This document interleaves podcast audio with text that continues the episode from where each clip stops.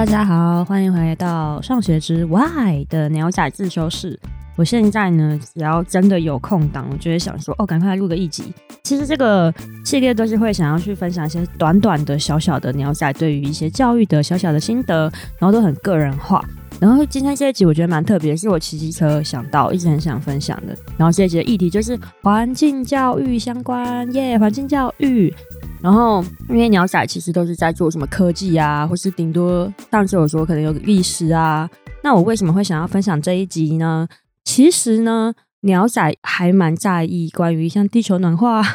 或是各种世界灾难、天灾的这些问题。然后我自己也就是养小孩嘛，我就每次 要想到会不会什么哪里被淹掉啊，突然被淹掉啊，或是以后气候会热得不像话呢，会大量缺粮食，我就觉得。我就觉得好烦哦，就会让我有点担心我们小孩的未来，所以我原本一直是以这种有一点大爱的心情在关心环境议题。可是其实我觉得关心环境还是蛮小众的。虽然说我觉得台湾的这个关心环境的能量或是资讯很多，能量很强，但是其实在我身边的朋友，大部分来说呢，大家也不会很主动的，真的说哦，我要去净滩呐，或者说我一定要都什么用环保餐具。因为其实就是还是有现实上的考量嘛，就是你会你在决定你的人生，你今天要舒服一点，还是你要勉强一点为了环境的时候，哎，我们难免真的都会想要去选择让自己舒服一点。我觉得那人之常情，也不是说我们是道德魔人，就说哎，你怎么不为了北极熊想，就这样去做？所以其实我一直都在想一个问题，就是难道环境教育只能用爱发电吗？难道环境教育关心环境这件事情就只是一个道德的问题是因为这个是一个正义，所以我们才去做嘛。那我一直都觉得要用爱发电，跟要为了正义而去做的事情，绝对不可能 scaling，就是它绝对不可能变成一个大规模的共识。因为其实那 somehow 就是违反人性，就是你要牺牲你自己去做的事情，我觉得很难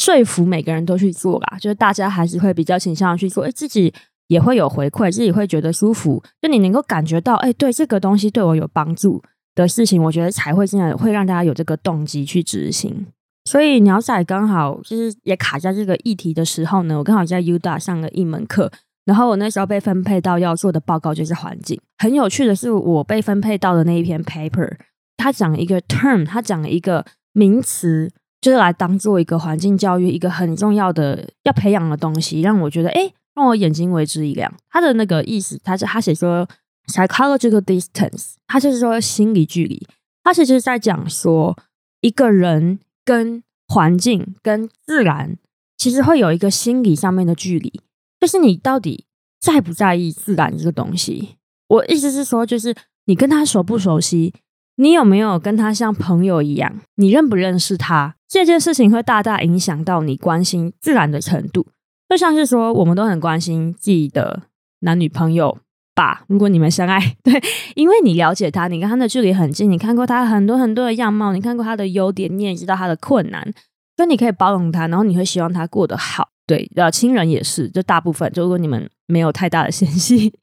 然后他的道理其实也是一样，就是说你必须要跟自然，你要跟环境有感情，其实你才会自发性的知道说，对，自然需要被保护。对，就是自然上遇到这些困难，我觉得好紧张哦，怎么办？他们要被破坏了，可是我其实跟他们是有感情的，所以我看到这个 term 之后，我好像才找到了一个最佳方案，就是说，对，我就在自己试问说，我自己跟自然和环境的距离到底是近还是远？然后再跟一些其他人的比呢？还有我的生活环境里面有没有让我去培养这个？Psychological distance 就是这个环境的心理距离。然后我必须说，就是我其实有一段很幸运的经验，就是我在去美国之前呢，我可能心里面有个感召，或是有个声音让我觉得，嗯，现在的生活不是我要的，或是我好像有一个桃花源的理想的生活方式，我从来没有达到过，所以我就找了一个周末的空档，大概四五天，我就很快的决定说，哦，我下礼拜。我要去池上，我要去台东的池上，就是轻旅行。我就一个人去，然后住在那里，然后什么都不管，都不排行程，我就要去那边住四五天，就这样。我就是觉得那边可能会找到一些人生方向。其实那边的环境就是非常的自然嘛，就是说有很多的稻田，然后大家吃的东西非常的有机，然后你可能去的景景点就会是去看看树，去看看田，然后或是去吃一些你觉得哦有大自然回报的很新鲜、很新鲜的东西。那我必须说，我那次的经验真的非常的幸运，非常的特别。其实我从那个火车上面，我就遇到了一个爷爷，然后那个爷爷就很热情的，他刚好坐我旁边，然后他就跟我讲了很多他的故事。他就跟我说，他是一个修古典钢琴的调音师，然后他就说呢，全台湾已经没有多少这样的调音师了，因为已经很少人用这种古典钢琴。然后，所以他的客户都很特别。他说，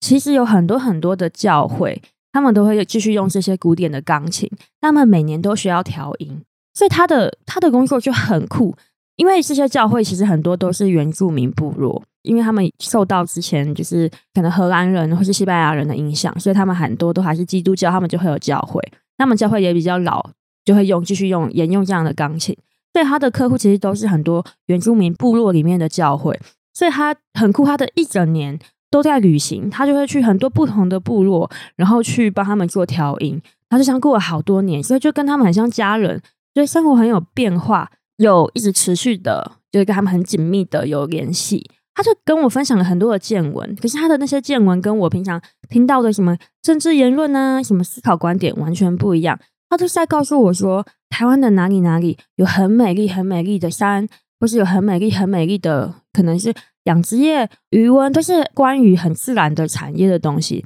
然后或是原住民的文化，他们怎么怎么样快乐的相处，怎么样共享资源，他们不会做破坏或是浪费，他觉得那样的生活非常的美好。然后还有他们东西有多么的新鲜，多么的好吃，然后多么的就是愿意跟大家分享。然后我那一次就觉得，哎，这个启程就好特别。他离开前还跟我说，你要好好爱台湾哦，台湾的环境非常的棒，我们不要去破坏它。我就觉得哇塞，是一开头就是一个 sign，就是一个预兆，说哎，这个旅程会很特别。然后我真的去了池上之后呢，除了我在我的背包客旅馆遇到的很特别的民宿老板，然后还有民宿的其他客人。对，我们民宿老板是江哥，诶，他叫风和日丽，我真的超喜欢那间民宿，所以帮忙打一下广告。我的经验太好了，他们非常的热情，然后民宿的那个我那时候价格蛮便宜的，然后他们一直请我吃一大堆微博，哎，我就觉得哎。诶他们有赚吗？他们亏吧？他们还请我喝他们酿的美酒。But anyway，反正就是那次经验非常好。然后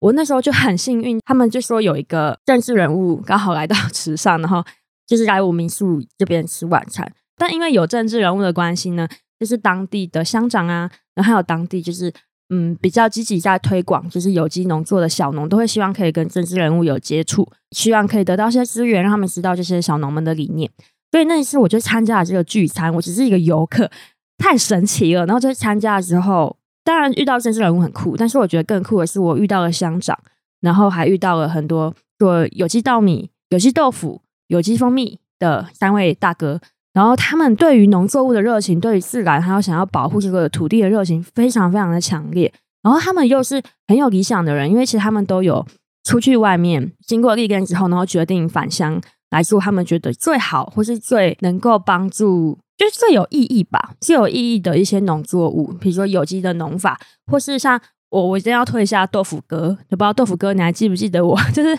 有一个在池上经营豆芳华的豆腐哥，豆芳华豆腐坊豆腐哥，他自己种了有机的黄豆，然后去做出就是最古法的豆腐，他真的很有热情，然后反正我就被他们感动。我因为那一次，然后在池上的经验，然后我身体也得到了很大的回复，就四天，反正是一个很神奇的体验。然后我就开启了我对自然的一个热情，因为那几天我觉得我的心灵真的很平静，然后很舒服。我就没有想过我可以在一片稻田之中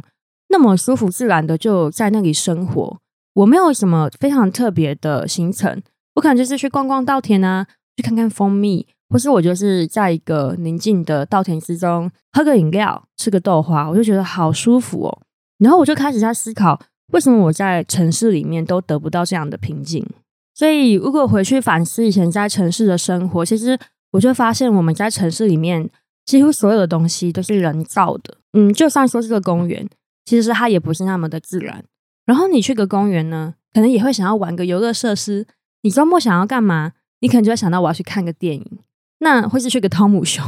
或是去个有设施，或是看个表演，那些都是人造的。其实我们离自然和自然相处的时间和空间真的非常非常的少，我们就这样习惯下去。但我觉得鸟仔还算幸运的人，因为其实鸟仔妈妈跟爸爸的老家，所以其实我每年都会定期的回到我们的故乡，一个是在高雄的九曲堂，还有苗栗的铜锣。那那边其实都是一个蛮有乡村气息的地方，然后我们常常会在外面跑来跑去，所以我那时候生活体验非常不一样。我非常常在就是巷弄之间，或是自然之间，就是跟兄弟姐妹们就是随意的奔跑，我就不会像在城市里面永远都只会在家里面看电视、打电动，或是就像那个公园，也要跟很多小孩去平分一个很小很小的空间，或是一点点的游乐设施。然后我在跟比如说鸟昂，因为鸟昂是一个很台北的台北台北人，因为爸妈都是台北人，他就会说：“哎，他好像没有这样的深刻的生活体验。”这其实对他来说，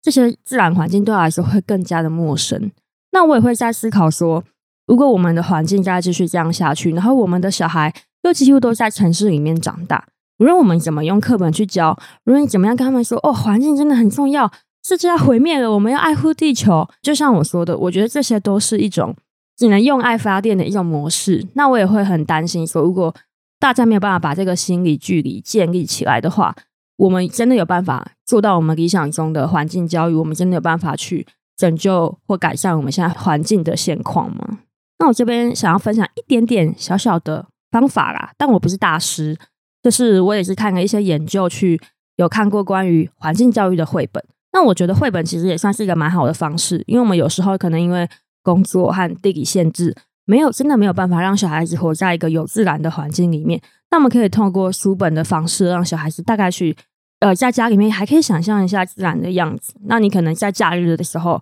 再让他们去真的看到，哎，他们在书本上遇到的东西。那其实你认识自然很需要画面嘛，所以我觉得，尤其从小的时候，绘本就是一个非常好的一个方式。然后我这边想要分享一下，就是大家在挑选绘本的时候可以注意的状况，因为。我这边看过一篇研究，它很有趣。他去把美国的白人画的绘本跟原住民画的绘本拿去做分析。他们做什么分析呢？他们去看大家画的那个自然绘本，他们在描绘自然的角度，就是说他们在画这个画画的时候，他是用哪一个视野去画那个自然的物品？比如说，他是平视吗？只是画，比如说，他只是在一个一个，比如说，假设画一个绿色的草地，然后我就画几棵树，画几棵花，然后有小小动物。这就这样平平的吗？还是它是仰角？还是它是俯角？还是它有广角？还是它有近距离的特写？然后他就把这些角度分成很多类，然后他们就去计算白人的绘本跟原住民的绘本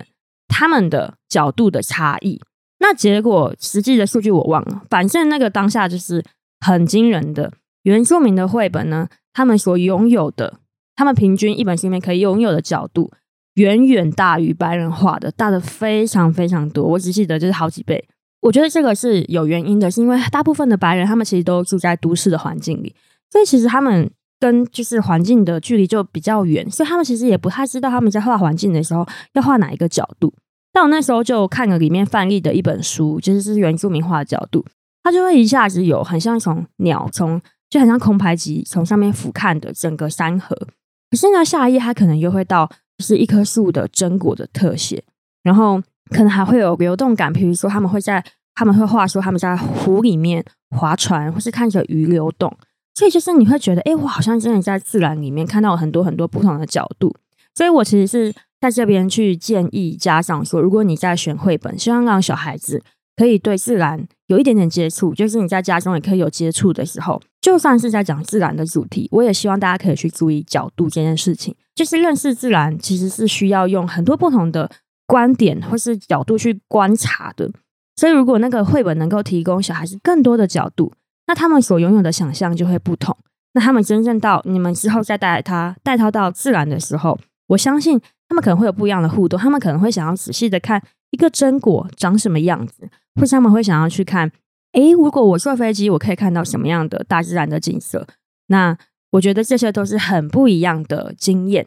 所以只是一个建议，就是说，如果大家在挑选书本、自然的绘本的时候，可以往这个方向去走。好，那今天呢，一个短短的主题就大概讲到这边，然后我觉得可以让大家去思考一下，如果你在意环境这个议题，你为什么在意它呢？那你有没有想过，你和环境的心理距离是远还是近呢？我觉得大家也可以去想想看。你希不希望你的小孩，或是你希不希望你我们的下一辈，我们下一代的教育可以离环境更近一点，心里更近一点？那如果要近，到底要怎么做才好？除了鸟仔刚刚说的绘本的选择，你觉得在我们的教育里面，值不值得让小孩子们可以有更多的时间，就是在大自然里面？也许只是放松，也许只是坐在那里，也许只是看看环境，就让他们有一个跟大自然相处和认识的机会也好。你觉得这样值不值得放在我们的教育里呢？如果你对于环境教育有更多的研究，或是你有更多的想法，或是你对你未来也许教育下一代有一个新的想象的话，